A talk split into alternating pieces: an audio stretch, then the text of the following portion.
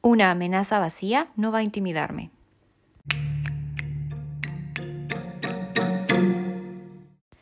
Hola a todos y bienvenidos de vuelta a un nuevo episodio de La reseña fantástica. Hoy vamos a discutir el libro La memoria de Babel, que es el tercer tomo de la serie de la traviesa espejos, que eh, los he estado reseñando aquí en el podcast y que me han encantado como no tienen idea. Entonces estoy muy emocionada de por fin traerles el episodio de el tercer libro. Así que vamos con la sinopsis. Eh, creo que está de más decir que si no han leído el primer o el segundo libro, en esta sinopsis van a haber spoilers para esos dos. Así que, eh, pues si no los han leído, no escuchen esta sinopsis. Vayan a escuchar el episodio respectivo, leen el libro y después hablamos acá. Pero eh, bueno, empezaré la sección sin spoilers de la reseña de este libro.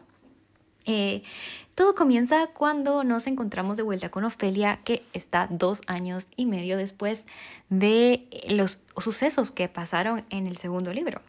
Que sabemos que Thorn ha desaparecido, nadie sabe dónde está, y Ofelia ha sido regresada a su arca nativa, que es Anima, ¿verdad? Entonces ella está ahí, encerrada, la tienen vigilada todo el tiempo, y las Doyen sabemos que están siempre al acecho, viendo que esté portándose bien, viendo que no esté haciendo nada que parezca eh, demasiado revolucionario y cosas así. Su familia todo el tiempo está intentando hacer que se sienta bien, que intentándola hacerse sentir feliz de que lo que pasó fue para mejor o cosas así.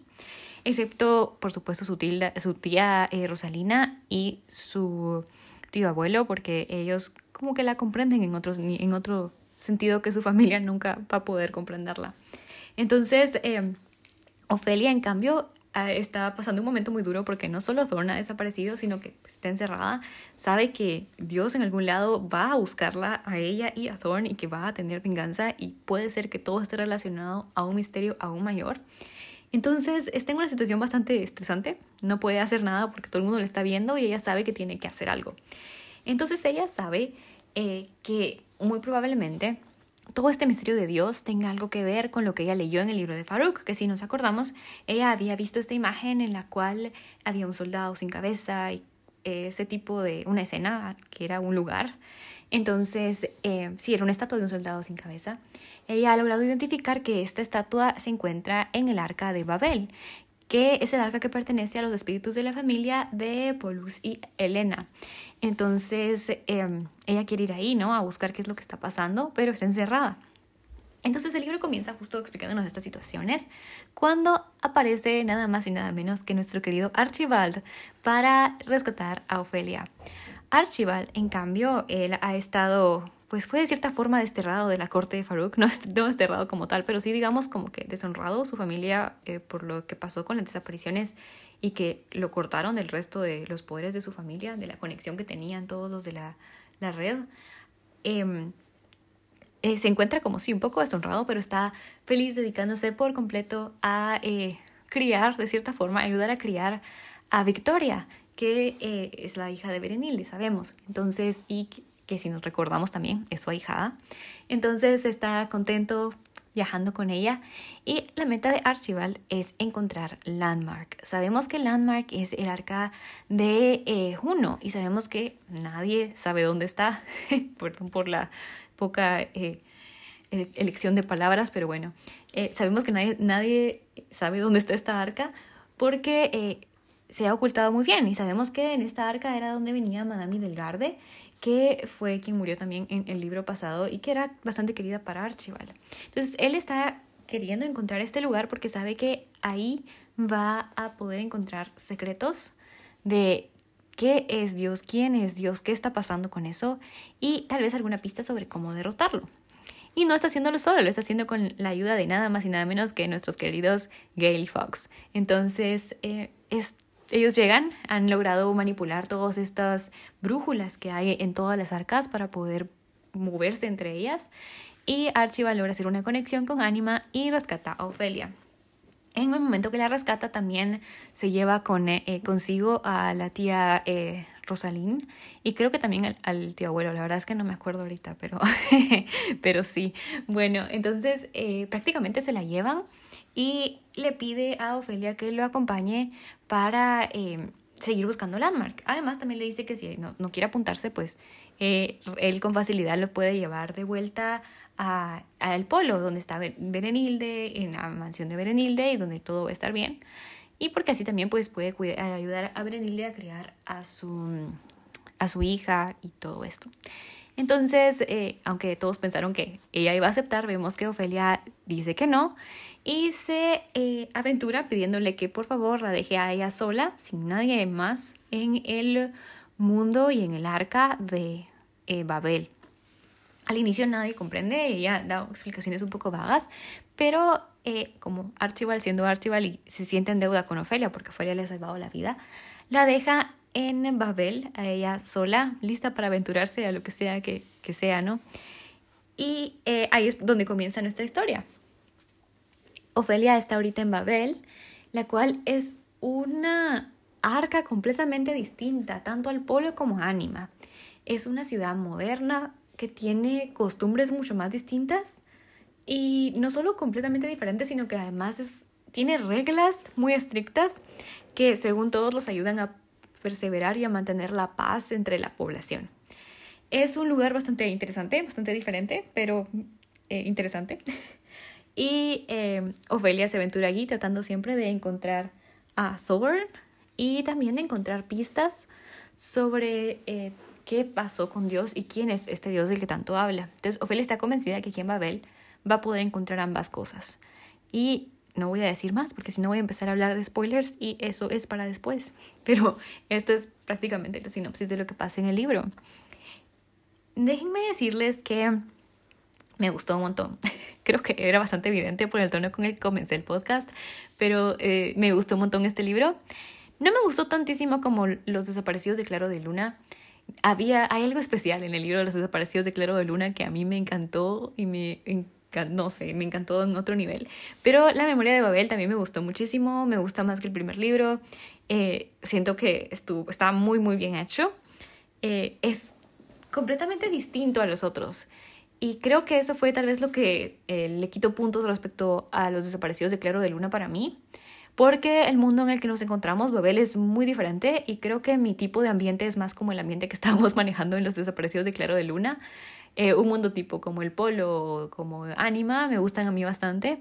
Eh, este es un mundo mucho más moderno, entonces sentí que saltamos de, estar en una fantasía un poco más tradicional, de cierta forma un, pico, un poco steampunk, a este mundo moderno en donde había máquinas y cosas extrañas y eh, pues todo, la verdad, era muy bonito.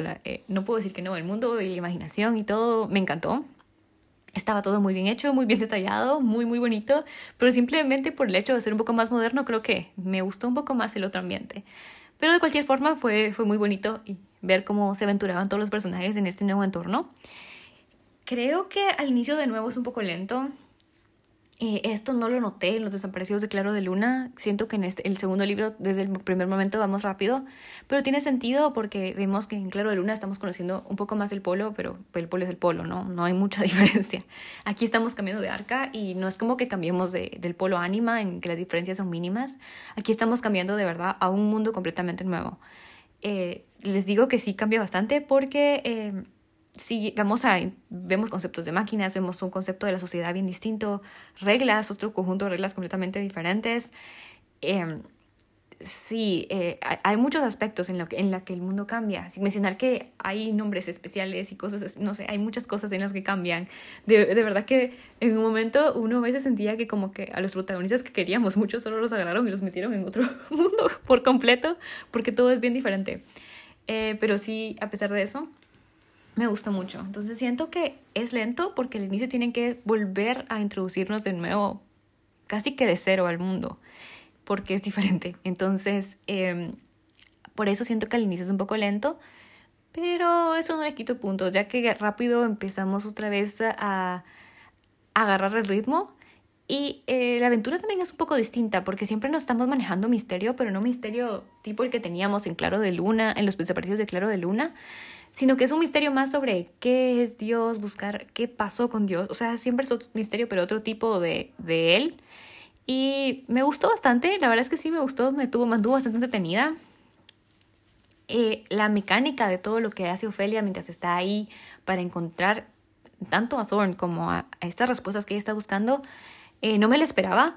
De cierta forma creo que me ayudó a darme esta idea de que sentía que mis personajes solo los habían cambiado de libro porque se sentía una trama muy contrastante a las tramas que habíamos visto antes. Pero a pesar de eso, me gustó bastante. Siento que Ofelia nunca dejó de ser Ofelia. O sea, a pesar de que cambió por completo el mundo, las circunstancias, lo que estaba haciendo, los personajes se mantuvieron muy constantes en, pues, siendo ellos. En ningún momento sentimos que dejan de serlo. Sí se desarrollan, se desarrollan un montón los personajes, las relaciones entre ellos. O sea, sí los vemos crecer mucho, pero en ningún momento los vemos así como que si no fueran ellos, como que si fueran otras personas. No, siempre se mantienen muy constantes y la verdad es que eso me, impactó bastante porque es complicado, siento yo, pienso yo, es complicado a veces tomar a nuestros personajes y, cambiarlos eh, casi que de historia, porque sí, el cambio es bastante drástico. Y aún así mantener su esencia, su personalidad, sus valores, y la autora lo hace muy bien. Entonces eso me gustó un montón, porque sí, en todo momento sabía que eran mis protagonistas, eran los que estábamos siguiendo, eran los mismos y los estaba viendo crecer más que otra cosa, y eso me gustó a mí un montón. Otro asunto que me gustó bastante de este libro es que conocemos nuevos personajes y me gusta cómo es que los personajes nuevos, pues es una, un elenco de personajes bastante diferentes todos, pero son bien interesantes, son muy, muy interesantes todos, con una personalidad bien definida, siento yo, y aparte de personalidad muy bien desarrollados. Siento que eh, tal vez eh, a los dos personajes que teníamos antes los habíamos visto crecer en dos libros y los habíamos visto desarrollarse poco a poco. No sé, de cierta forma, creo que tenemos, por ejemplo, a la tía Rosalina, que vemos que al inicio, eh, obviamente, pensaba que quería que Ofelia se casara y todo eso, y poco a poco cómo va cambiando. Eh, creo que ese desarrollo de personajes lo logramos notar aquí en este libro completamente, sin tener que esperar tanto. Y eso me gustó bastante. Creo que eh, la autora definitivamente sabe manejar bien a sus personajes y sabe cómo hacerlo, a qué enfrentarlos para alcanzar ese desarrollo que ella quiere eh, llevarlos a, digámoslo así. Eh, dentro de ellos, pues me vale, quiero descartar, descartar, no, quiero resaltar a Elizabeth y también a Octavius. Me gustaron un montón esos personajes. Siento que ambos son el contraste del otro. Y creo que, no sé si la autora lo sabe, pero a mí me da la impresión de que ella lo sabía, era consciente de eso y quería hacernos ver cómo es que lo una misma situación podía ponerlos a ambos a reaccionar de formas muy distintas. Eso me gustó un montón, creo que nos mostraba cómo es que aunque a pesar de haber crecido en una sociedad, la misma sociedad, que es una sociedad bastante radical, la persona podía elegir comportarse de una forma o de otra, ya sea por su pasado o, por sus principios o por las diferentes circunstancias, pero ambos eran muy similares al inicio y creo que al enfrentarse a diferentes hechos podemos ver cómo es que de forma lógica uno puede seguir ciertos pasos o seguir otros. Y eh, me gustó mucho. Siento que iba acorde a la personalidad de cada personaje, de nuevo, hacer este tipo de acciones que obviamente no los vuelve tan buenos o malos, sino personajes un poco grises, que eso me gustó también bastante. Creo que de hecho aquí todos los personajes que vemos desde el primer libro, todos son bien grises, no vemos ningún personaje que sea completamente bueno o malo, pero eh, este, hasta me, me, llamó la atención que incluso estos personajes secundarios, eh, que no son tan protagónicos, porque sí son importantes, pero no tan protagónicos, eh, muestran esta, estas diferentes matices y pueden llegar a mostrar este tipo de cosas de la sociedad. Eso me gustó un montón. Y obviamente no están solo ellos, también me gusta cómo es que estos personajes pequeños que aparecen, eh, como el líder revolucionario, que la verdad es que ahorita se me olvidó su nombre, o el otro lector de, que también era de Anima, que llevaba mucho tiempo ahí, hasta el que limpiaba los, salones y cosas así, eh, Blaze, todos ellos nos llegaban a demostrar eh, cómo es que el arca, la forma en la que el arca era la sociedad y todo esto, los había moldeado de ciertas formas. Eso me gustó mucho. Creo que no solo eran personajes, pues obviamente bien hechos, como ya mencioné varias veces, que con un fin, que tenían, que sí buscaban algo, que no eran tan solo existían porque sí, sino que sí tenían un fin ellos mismos, aun si los veíamos o no lograrlos, ellos tenían un, objetivo. Eh, nos mostraban mucho cómo es que el arca en la que estaban los había moldeado. Eso, eso me impresionó bastante, porque creo que sí es algo que tal vez no se, no se ve tanto, principalmente en otro tipo de libros, hablando, no sé, por ejemplo, si tenemos un libro fantástico, usualmente nuestro personaje siempre está en el mismo mundo. Bueno, sí, pues puede moverse de un reino a otro, pero el personaje siempre está en el mismo mundo. En cambio acá es un mundo completamente distinto y se nota incluso hasta en la personalidad de los personajes. Aparte que cada personaje de estos secundarios nos aporta más, obviamente, a la trama, pero también al desarrollo del mundo. Entonces, eso me gusta mucho. Ustedes saben que para mí el mundo es muy importante y creo que Cristel Davos acá ha expandido su universo aún más y lo hace de una manera fabulosa. No solo porque nos demuestra la riqueza y la diversidad de arcas que podemos tener. Estamos viendo arcas tan, eh, digámosle, de cierta forma victorianas como el polo, hasta ver arcas modernas como lo es Babel. No solo nos demuestra esa diversidad, sino que nos demuestra también lo contrastantes que, que son y los diferentes poderes entre cierto, en cierto sentido que hay entre los habitantes de cada arca. Eso me gustó un montón también. O sea, no solo vemos cómo es que el sistema de magia también de nuevo vuelve a variar en el arca, sino que el arca en sí cambia también, cosa que antes no se había visto mucho con Anima. O sea, sí, es cierto, Anima y el Polo eran diferentes, evidentemente, pero este es un contraste de otro nivel que en realidad nos hace profundizar muchísimo en todo el universo que Cristel Davos ha creado. Y a mí eso me gustó un montón. Y como les digo, estos personajes secundarios nos dan eh, también pistas que nos ayudan a profundizar aún más en este mundo. Tal vez no existen para tener un fin como un poco mayor en la trama, o sea, sí, tal vez hacen alguna cosita que otra, pero más que todo nos muestran otra porción, otra faceta del mundo. Y eso a mí me encantó, no sé, me encantó un montón. Eh, sí, fue, para mí fue muy fácil perderme en este mundo. Es cierto, me, me gustaba más el otro, como les decía, pero este, este, pero fue muy fácil. De nuevo fue muy fácil perderme en el mundo y me encantó, me encantó de verdad. Él tiene una manera tan bonita de hacernos, de perdernos en sus palabras, de meternos y de tanta descripción y no sé, ella sabe describir con las palabras adecuadas sin llenar de detalles, pero lo suficiente para darnos la imagen de lo que ella quiere transmitir y, es, es, es, fabuloso. Y eh, bueno, pues también antes de, que, de pasar a la sección de spoilers, tengo que comentar que eh, me gusta mucho cómo maneja ella este misterio. Eh, a pesar de que es cierto, tenemos siempre la misma, mm, tal vez no lo mismo, porque antes teníamos, queríamos ver más sobre el libro de Farouk, que era como nuestro objetivo principal. Ahora estamos viendo que Dios es nuestro objetivo principal aquí, ¿no? Saber qué es, qué, quería, qué todo esto, ¿no? Me gusta, me gusta mucho cómo es que ella maneja este misterio, cómo es que eh, vuelven a haber accidentes, vemos desapariciones, vemos que falta información. Son siempre cosas similares, digamos, en el libro de Farouk sabíamos que faltaban páginas, aquí de nuevo estamos viendo que, estamos viendo que falta información de algo. Eh, pero las maneja de una forma diferente a como lo ha manejado antes. Entonces siempre mantiene al lector atento de, bueno, ¿y ahora qué va a pasar? y es una lectura de nuevo bastante, que se vuelve bastante adictiva. Y ahora sí, la última cosa que quiero tocar antes de pasar a la parte con spoilers es que el libro nos ofrece la posibilidad de em, seguir el punto de vista de Victoria, que sabemos que Victoria es la hija de Berenilde y eh, lo que pasa aquí es que, como les comentaba, Ofelia se queda prácticamente sola en, el arco de Babel, en el, arca de, Babel, y por lo tanto eh, el resto de personajes que queríamos antes, y, nos Berenilde, Archibald, Gale, Fox, todos ellos, se quedan completamente hacia un lado, digámoslo así. Eh, eso a mí no me gustó mucho porque yo obviamente ya me había encariñado con ese otro conjunto de personajes y es, sí, aquí también conocimos otros que son muy geniales y que nos caen bien y todo. Pero obviamente uno quiere saber qué pasa con los otros personajes que ya habían llegado a nuestro corazón. Entonces aquí vemos que eh, para no dejarlos completamente de lado, tenemos el punto de vista de Victoria.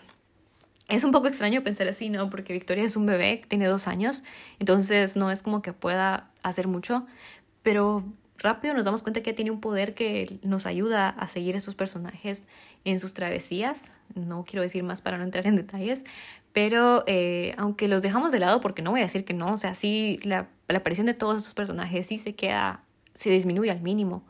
Eh, todavía podemos ver más o menos qué está pasando ahí y eso le da un toquecito de más, más misterio, más intriga y nos mantiene pegados al libro. Eh, para concluir un poco con esta sinopsis, si ustedes el segundo libro pues están dudando si seguir leyendo el tercero o no, mi recomendación es que lo hagan. El tercer libro es muy bueno. Si tal vez el mundo que se manejó en el segundo libro no era su favorito y les gustaría tal vez como pasar algo más moderno o algo así, este libro lo va a lograr, entonces les recomiendo que lo sigan leyendo.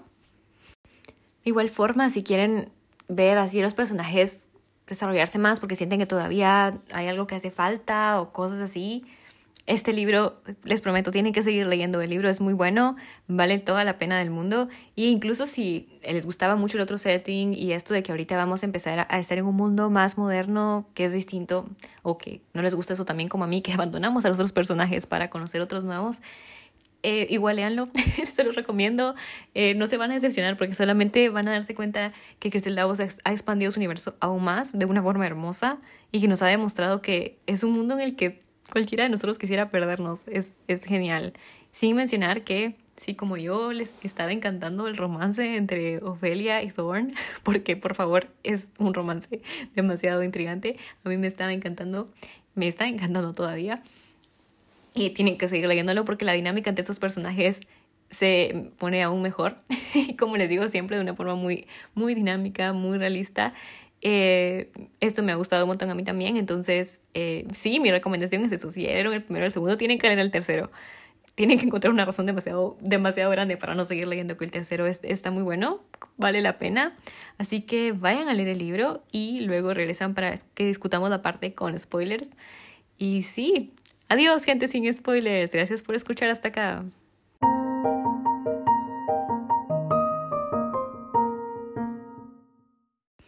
El final, otra vez. El final 2.0. El final. Ay, no. Es que a mí Crystal Davos me va a matar con sus finales, se los prometo. Si sigue poniendo finales así en estos libros, yo de verdad no sé qué voy a hacer. Y el cuarto, o sea, el cuarto no puede terminar como han estado terminando estos, o de verdad a mí me va a dar algo.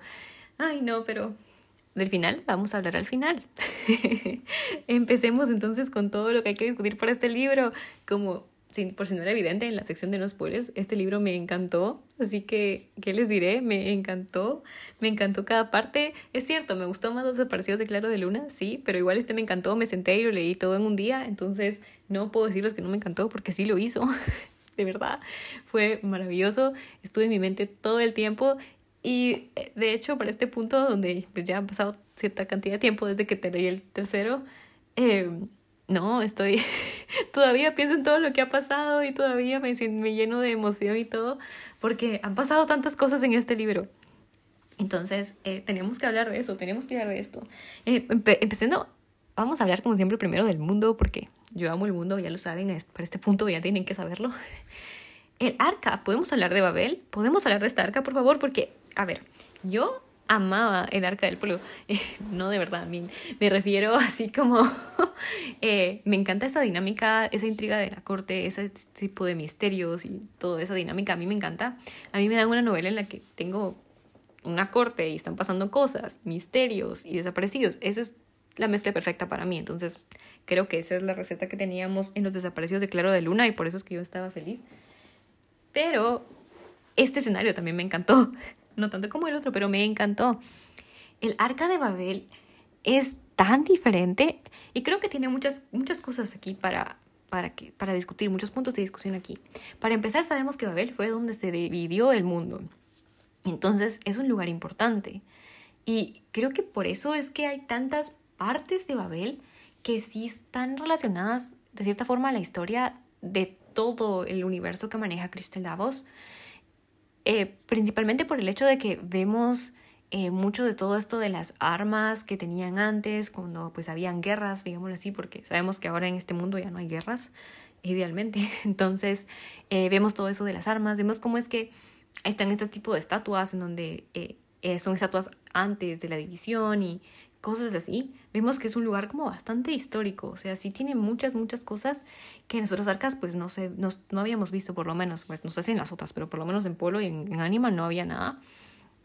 Aquí, aquí sí lo logramos ver, entonces creo que desde ese momento, desde ese momento en el que nos damos un choque, sabemos que Babel es un arca mucho más académica, digámoslo así.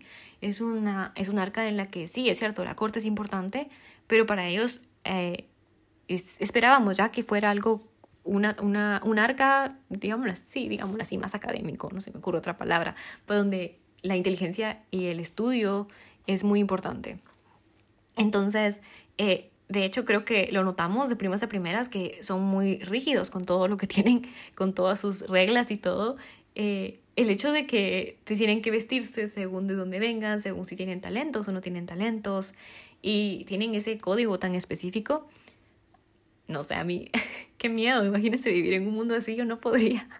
Bueno, sería fácil vestirse, ¿no creen? Levantarse todos los días y solo ponerse lo mismo. Yo la verdad tal vez no me quejaría tanto, pero sí, esa, esa, eso, no sé, me parece bastante, me parece que es un lugar bastante extremista en general, no solo con eso de vestirse, sino también las reglas, que hay un montón de palabras que uno no puede decir y a veces son palabras que, no sé, siento que no tiene sentido no decirlas, digamos, armas, guerra, que uno no pueda decir guerra no va a hacer que las guerras dejen de pasar, o sea, pero me llama la atención porque si vamos, vemos que es un mundo académico, ¿no? ¿No deberíamos también saber y ser conscientes que ese tipo de palabras son importantes para entender nuestra historia, entender lo que pasó antes y no volver a hacer lo mismo?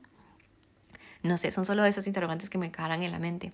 Aunque también al mismo tiempo me doy cuenta que eh, vemos que aquí es cierto, en esta arca están los dos espíritus de la familia, Pollux y Elena, pero eh, no son ellos quienes gobiernan. Es cierto, Farouk tampoco gobernaba como tal porque sabemos que Farouk tenía problemas, pero era como la figura de autoridad máxima. En cambio aquí no, aquí vemos algo completamente distinto. Aquí tenemos a los genealogistas, genealogistas, genealogistas, les voy a decir genealogistas.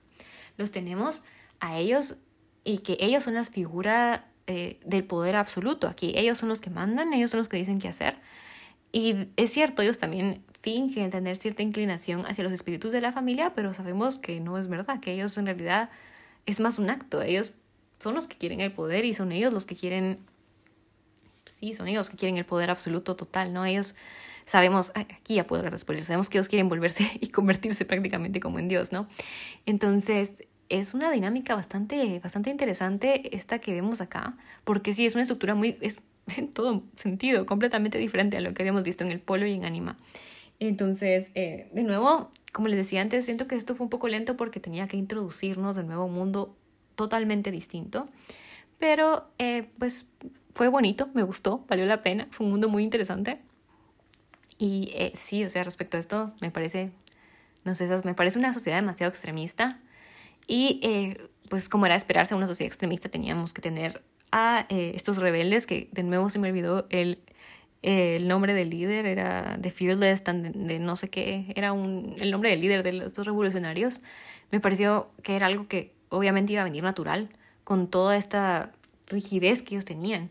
Pero a pesar de esta rigidez, vemos que sí habían ciertas corrupciones dentro del sistema y eso es lo que me da, no sé, me da esa, esa idea de que creo que no importa cómo se arme el sistema, la corrupción siempre va a estar ahí adentro, ¿no? Y es más de encontrar una forma eficiente de ver cómo sacarla, ¿no?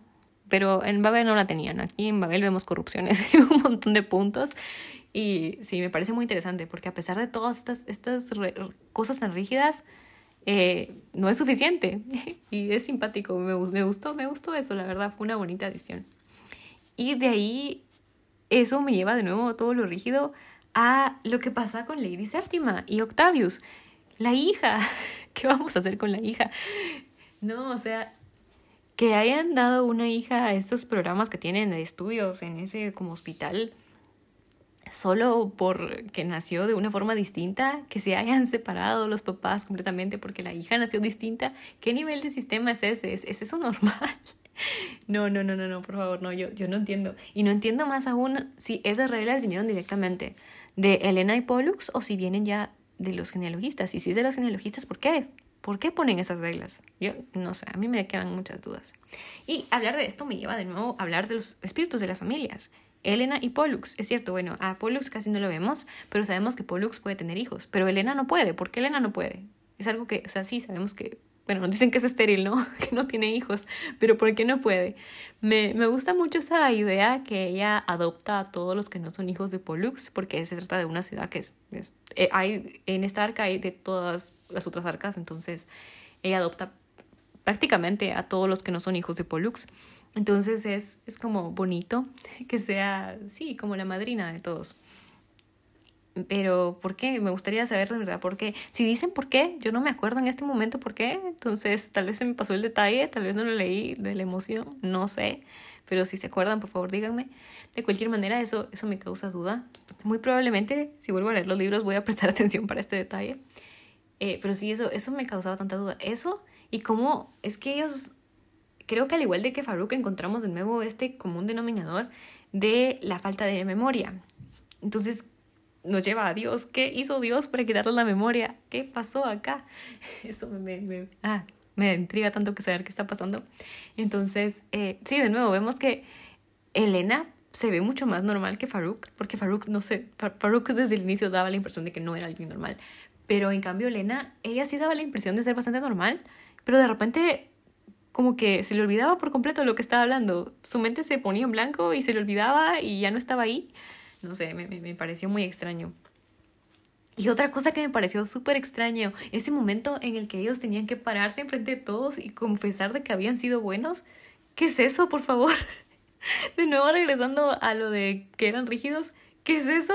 ¿Qué es eso de que se tenían que parar enfrente de todos y confesar eso? Y los compañeros que los traicionaban. Obvio no iban a ser perfectos, pero ¿cómo estaba eso de que tus mismos compañeros te iban a traicionar y que te ponían como en aislamiento? Donde pusieron Ofelia al final en este como cuartito lleno de espejos. ¡Qué horrible! Qué horrible, es que solo de imaginarlo de verdad. No, no, había, hay, definitivamente hay muchos problemas con esta sociedad de Babel. Me, me, me encanta porque me parece súper fascinante cómo es que el mundo este, este mundo está estructurado, toda esta arca tiene muchos, muchos detalles bien interesantes y están bien marcados y está muy bien hecho. Pero es, está, tiene a la vez tiene un montón de errores. De, eh, el sistema, obviamente, estoy segura que Cristel lo hizo así a propósito, pero me encanta, lo hizo también todo y, ay, no sé, me encantó, me encantó. Y eh, sí, no, en general, eso me gustó un montón. Y bueno, pues de esto lo que quería llegar a hablar también era de esta, la buena familia, que ese sistema que tenían de la buena familia en el que se postulaban para, pues, obviamente seguir como subiendo como de rango, digámoslo así, eh, pues parecían parecía como un sistema medio militar, ¿no? Una versión distinta de los militares, porque obviamente lo que querían ellos era seguir subiendo de rango eh, hasta llegar pues a ser personas importantes, ¿no? Con más acceso a conocimientos, con más acceso a libros y todo este tipo de cosas, que al final es lo que Ofelia quería, ¿no? Ella quería encontrar estos libros para ver qué había pasado con Dios, qué había pasado antes, qué pasó con la fracturación y obviamente eh, con la fractura, Dios ya no puedo hablar, y obviamente eh, tratar de encontrar a Thorne, porque ella sabía que Thorne estaba donde estaban los libros. Entonces, eh, me, me, pareció muy interesante porque es cierto, eliminaron completamente todo lo militar del mundo, porque no querían guerras y todo esto. Pero este, esta buena familia era lo mismo, solo que con académicos y de igual manera no funcionaba bien. Entonces, no sé, me pareció muy extraño todo este sistema y de que tenían que, cualquiera se podía postular, pero si uno se postulaba podía o no pasar, no sé, eh, fue un sistema demasiado extraño, la verdad. No, no, no lo terminé de comprender por completo. me gustó porque me gustó, pero sí, hubieron muchos puntos que no sé, no sé, no lo terminé de comprender en su totalidad. pero me gustó bastante, eso puedo decirles que sí. Toda la mecánica de tener que ir estudiando, de tener que aprender a hacer sus habilidades y mm, eh, sobre todo también esas interacciones entre los compañeros mismos que se tenían ahí, que al final eran su competencia, porque pasaba uno de todos al siguiente nivel, ¿no? Pero igual de esto me, me gustó bastante.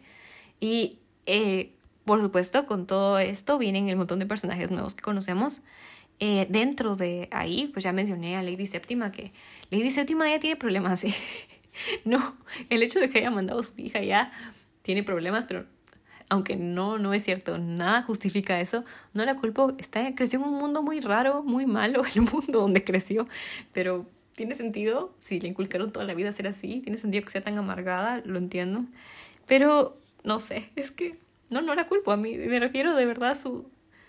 Eh, así creció, en esas circunstancias se tuvo que, ay, no sé, tiene problemas, tiene problemas, dejémoslo ahí.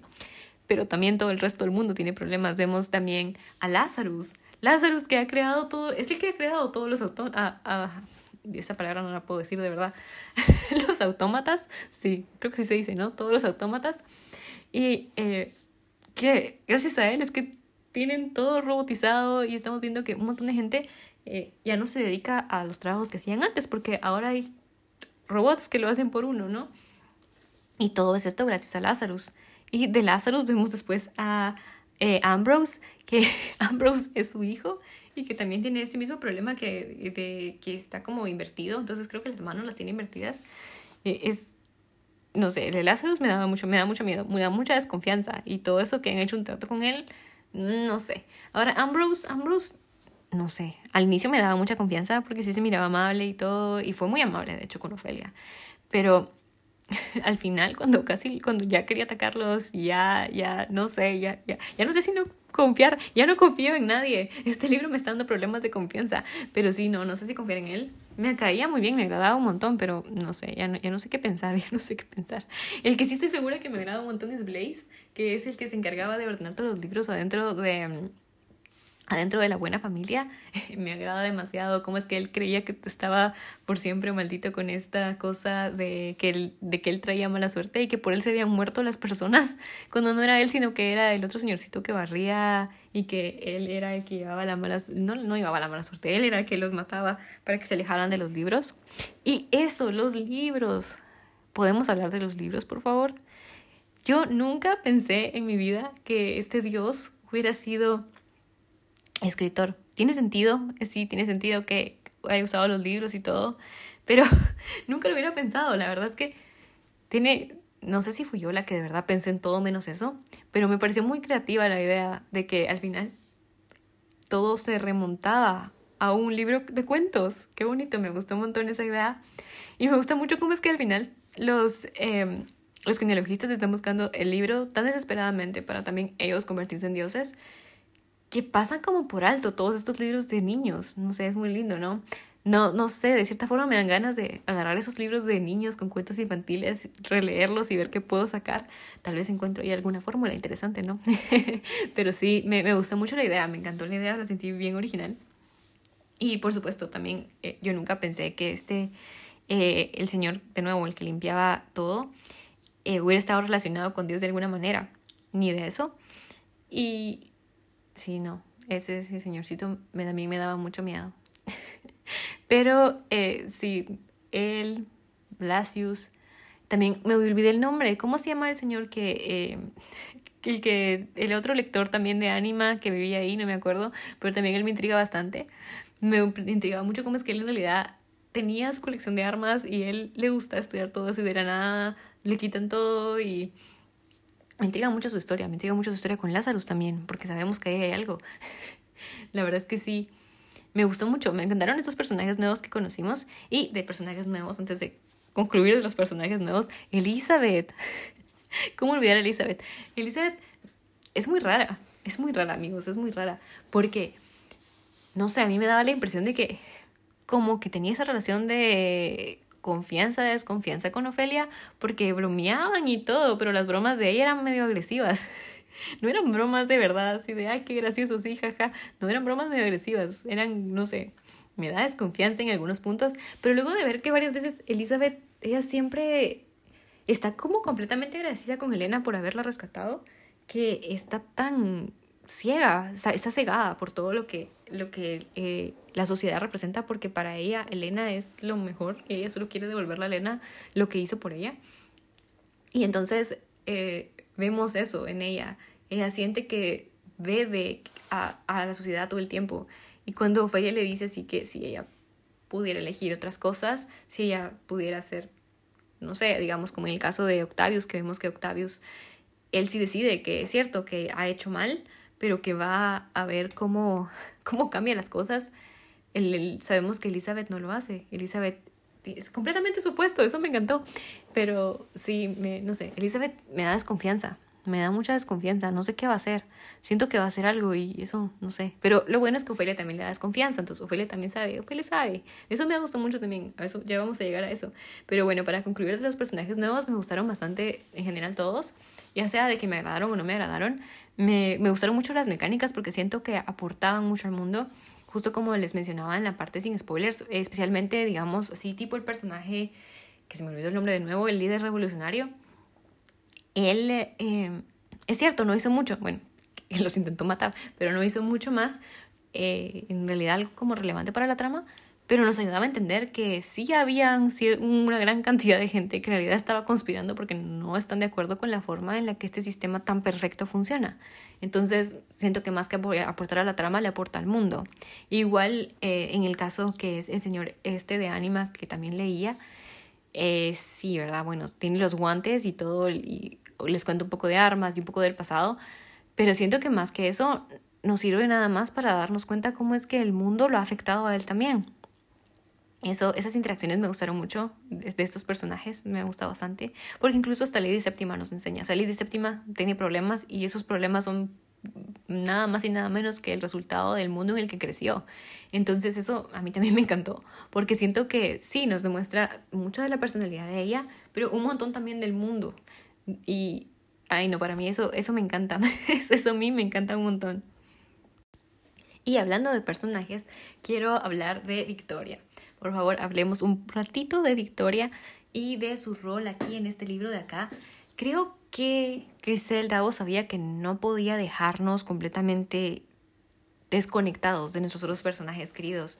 Y es cierto, tal vez no lo hizo tanto por nuestros personajes queridos, por Archibald, Gale y Fox, porque a mí me encantan. Incluso Benilde, a mí me agradaba, ya, ya, ya eran parte de mí. Yo quería saber más de ellos, eso, me, eso no me gustó mucho, siento que los dejó de lado y sí me hubiera gustado saber más de ellos. Va, tal vez no llevarlos a Babel, si queremos así, pero sí enfatizar un poco más sobre lo que estaban haciendo, no, no cortarlos como los hizo. Siento que los desarrolló tantísimo en los desaparecidos de Claro de Luna para en este libro solo cortarlos y eso me dolió. Pero bueno, no los corta del todo. Y siento que, bueno, la principal razón por la que no los corta del todo es para eh, mostrarnos que aunque Ofelia y Thorn estaban en Babel intentando investigar de Dios, vemos que Dios estaba con ellos, estaba de ese lado haciendo sus propios planes. Sabemos que Dios sabe dónde están todas las arcas, menos el arca de Jano, y me encantó cómo es que él se hace pasar por todos. Sabemos que tiene mil caras, eso lo sabemos, se puede tomar la forma de todos. Pero a pesar de eso, los, engaña re fácilmente y eh, se, se, cuela con Archibald, se hace pasar por Fox y se mete a, en, ese, en, ese, em, en esa brújula y logra llegar a, a Landmark. Y vemos que, que, que Juno se enoja un montón, obviamente, y eh, porque sabe que pues de la, nada justo como le, le había dicho a Archibald que no saliera a buscarlo porque iba a traerse consigo a Dios, justamente así lo trajo, ¿no? Y entonces, sí, creo que más que era para que supiéramos eso y nos dejara como intrigados con qué va a pasar, ahí están mis personajes ahí de ese lado. Em, más que para eso fue que teníamos el punto de vista de Victoria, pero me intriga su poder. es cierto, o sea, sí, me gustaba saber qué estaba pasando con ellos, sí, pero su poder era muy extraño, ¿no? Y no, no sé cómo ese poder está relacionado directamente con Farouk. Esa es la otra cosa. Me encanta cómo es que ella tiene esa relación como de, no amor, amor-odio con Farouk, porque es su papá, obviamente, pero ella le tiene miedo de cierta forma. Y creo que no es hasta que, que se da cuenta que Farouk también la puede ver cuando ella se sale de su cuerpo para hacer esos como pequeños viajes que ella, que ella hace. Eh, que se da cuenta que ella se sale de su cuerpo y mira la versión que está fuera de su cuerpo, que empiezan como a conectarse de cierta forma. Me pregunto como cómo ese poder está relacionado con Farouk. O sea, eso, eso me, me da mucha me intriga de nuevo. ¿Qué? Esas son ilusiones y todo eso. La, la, en sí, la gama de poderes que vemos en el arca de Farouk, pero no entiendo cómo se relaciona con este poder que tiene Victoria. Es, no sé, tal vez o sea, me intriga, me, me gusta el poder, obviamente, siento que es bastante interesante y de hecho me gustaría mucho ver ya una Victoria crecida como le gusta, o sea, imagínense a una Victoria de 20 años haciendo cosas con ese poder, o sea, se puede hacer. La imaginación es el límite, amigos, puede hacer un montón de cosas, eso, eso me intriga muchísimo. Entonces, eh, sí, no sé, no sé. Me pregunto cómo es que, cómo es que lo, lo obtuvo. No sé si fue solo directamente por Farouk o si también tiene algo que ver con Berenilde. ¿Será que ella también tiene garritas? las garras de la familia de los dragones. No sé. Me, me, gustaría saber más espero que lo exploremos más en el otro libro porque sí me gustaría saber. Sin mencionar eso, ¿verdad? Que obviamente Victoria ahorita se separó su, su otra Victoria de su cuerpo. No sé, me pregunto, me pregunto qué va a pasar. O sea, eso sí me intriga. ¿Qué va a pasar con todos ellos? Porque, no, más que con todos ellos, bueno, sí, con todos ellos, obviamente. Pero en este caso con Victoria, porque se separó completamente su cuerpo, es cierto. Nosotros vemos que están con Dios y obviamente Dios los puede matar en cualquier momento pero Victoria se separó de su cuerpo y nadie sabe eso. ¿Qué está pasando la pobre Berenilde ahorita mientras tanto? Eso a mí me intriga un montón, quiero saber qué está pasando y estoy determinada a saber eso.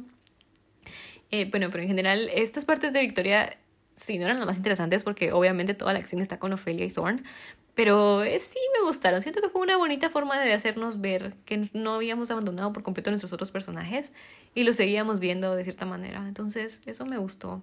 Sí, es cierto, no, era, no es lo más interesante, como les digo, pero, pero por lo menos no los abandonó por completo y podemos ver un poco de cómo está su vida dos años después.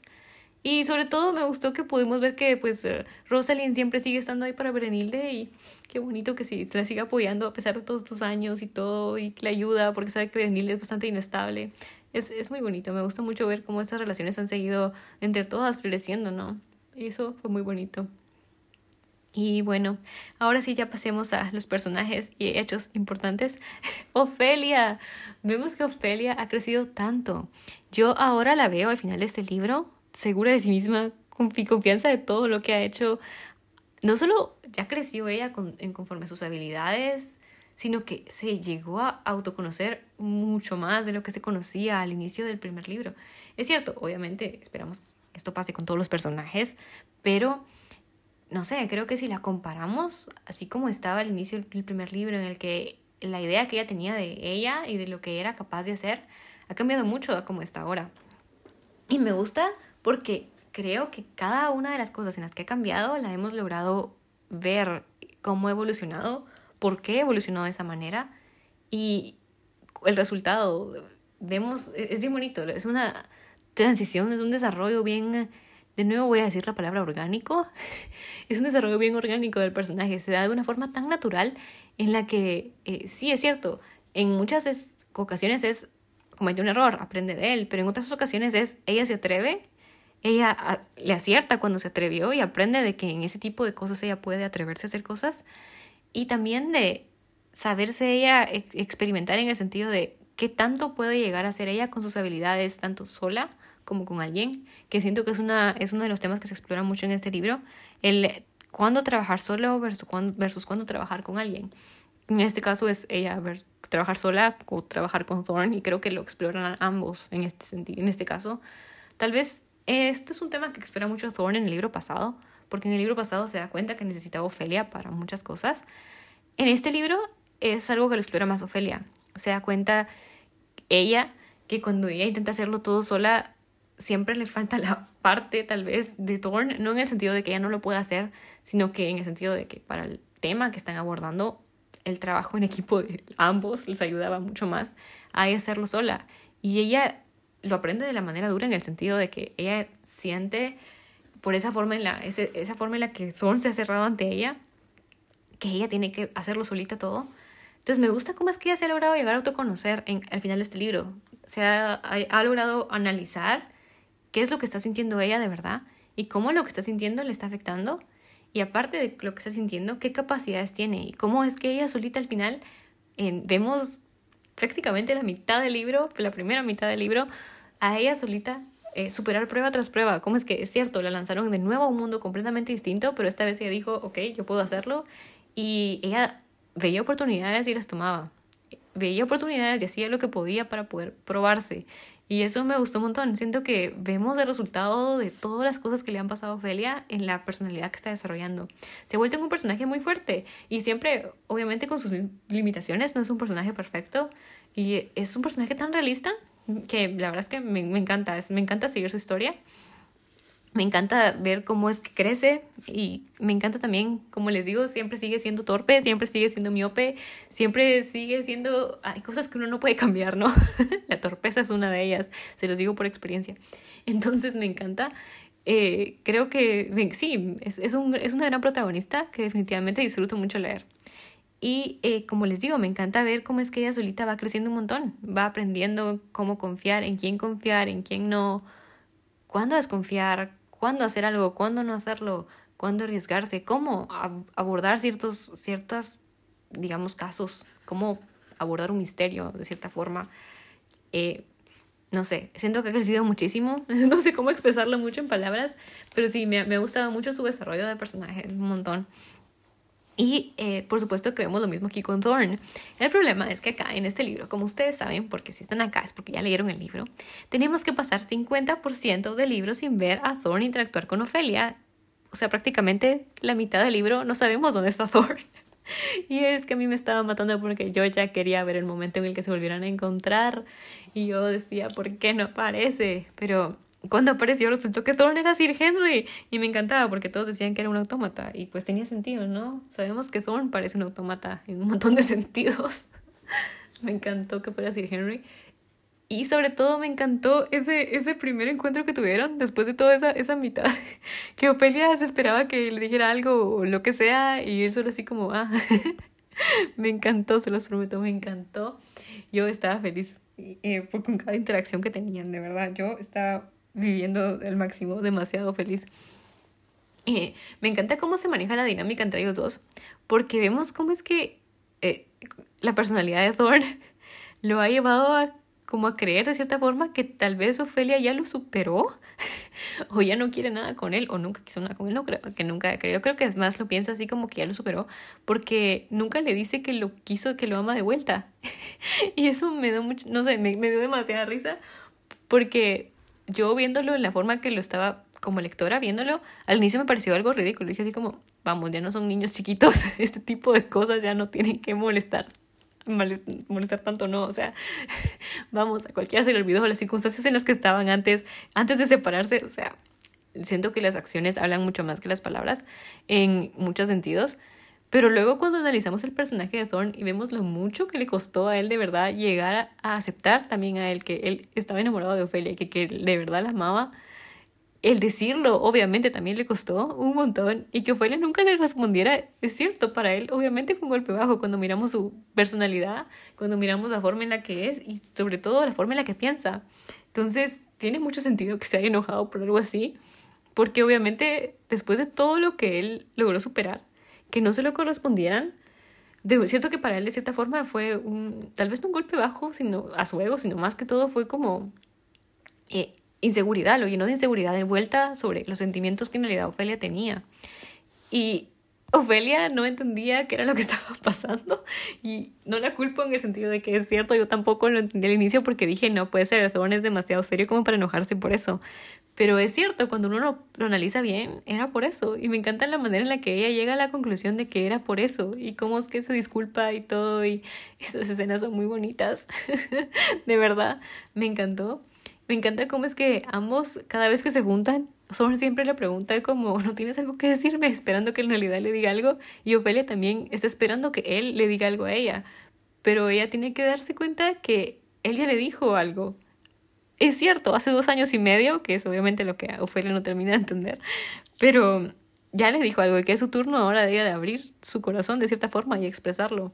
Y no sé, es, es bonito. Como les digo, al inicio me pareció un poco ridículo porque decían, hombre, ya no, ya están grandecitos, pero, pero tenía tanta lógica en un montón de sentidos cuando ya lo ponía, ya, ya me lo me lo ponía a analizar un poco mejor, entonces me encantaba su dinámica, cada vez que se veían, cada vez que solo estaban así en su presencia, me, me encantó. Y hablando de dinámicas, el final, el final entre ellos dos me encanta, me encanta porque de verdad él le dice de una forma tan clara, así como yo no quiero sentimientos tuyos a medias, eso me encantó. Porque es la cosa más thorny que le pudo haber dicho. O sea, creo que si le hubiera dicho cualquier cosa romántica, que le hubiera quedado así como, este que le pasa? Pero el no quiero sentimientos tuyos a medias es como de las cosas más thorn que le pudo haber dicho a Ofelia. Entonces, eh, me gustó un montón porque él de verdad le dice así como que, que de, a su manera se lo dice que él quiere estar con ella, de verdad, no solo estar casados porque tocó, sino que de verdad, que de verdad la ama. Es muy bonito. Me gustó un montón, me gusta un montón su dinámica. Y como les digo, me gusta mucho cómo es que al final descubren y llegan a la conclusión que juntos van a lograr hacer mucho más de lo que estaban haciendo separados. Y cierto, Thorn ya lo había, ya lo había entendido, pero Ofelia le faltaba entenderlo, entonces me gustó un montón. Siento que esto, ahora que ambos entendieron, tenemos mucha, mucha promesa para el libro cuarto de que van a trabajar juntos súper bien. Y estoy emocionada para ver qué pasa en el libro cuatro. Y eh, bueno, ya, dejemos la, la relación de Thorn y Ofelia porque puedo seguir hablando de ellos horas. Entonces cambiemos de esto vamos a hablar del último tema que quiero tocar antes y es eh, todo el misterio de Dios. Es cierto, ya había hablado de, él y los libros y todo, de, de, ella y los libros y estas cosas, pero me da él y el otro. ¿Qué sabemos ahora? sabemos que nada, de verdad que casi no sabemos nada. Es cierto, sabemos que se convirtió, que, que tuvo que haberse convertido de alguna forma a, a ser alguien mortal, a ser alguien inmortal, y que en el secreto que Thorn se los acaba de pasar a los genealogistas también lo van a poder hacer. Y ahora tenemos que saber cómo lo hicieron para ver si lo pueden revertir. Y sobre todo tenemos al otro. ¿Qué es el otro? Yo todavía, yo todavía tengo esa, esa cosa. Sí sabemos que como que salió después, como que fue un accidente de más, pero, pero ¿qué pasó con ese otro? ¿No? ¿Qué, qué es eso? Creo que eh, Crystal Davos nos deja aquí muchos puntos abiertos que ya nos está como encaminando bastante a las conclusiones que tenemos que sacar, pero a la vez las conclusiones no son claras. como, que nos, como que ya nos está diciendo, en el cuarto libro vamos a descubrir quién es Dios, cómo se convirtió en Dios, y cómo se convirtió en inmortal, quién es el otro y cómo apareció el otro. Creo que eso es lo que nos está diciendo ahorita, es como esto descubriremos en el próximo libro, pero no sabemos qué es de verdad, solo sabemos que era alguien que escribía un montón. Entonces, no sé, me intriga un montón, me intriga un montón, ya quiero saber qué va a pasar. Eh, el libro cuarto, pues como saben, no se ha traducido todavía, eh, creo que no se traducido, eh, pues en español no estoy segura, creo que no, porque lo que recordé cuando lo busqué no está en español. tampoco lo encontré en inglés, así que vamos a poner mis habilidades en otro idioma y lo voy a leer en italiano porque no puedo esperar más y ya lo compré en italiano, así que vamos a leerlo porque no, necesito saber qué va a pasar. Y espérense el próximo episodio de va a ser del libro 4 que se llama Ecos en Tempestad, creo, o Ecos de Tempestad. O Tempestad de Ecos, no me acuerdo. Algo así, algo de Ecos y Tempestad. Entonces espérenselo, yo ya quiero ver qué va a pasar. Y no, esto es todo. Espero que les haya gustado y nos vemos en el próximo episodio de La Reseña Fantástica.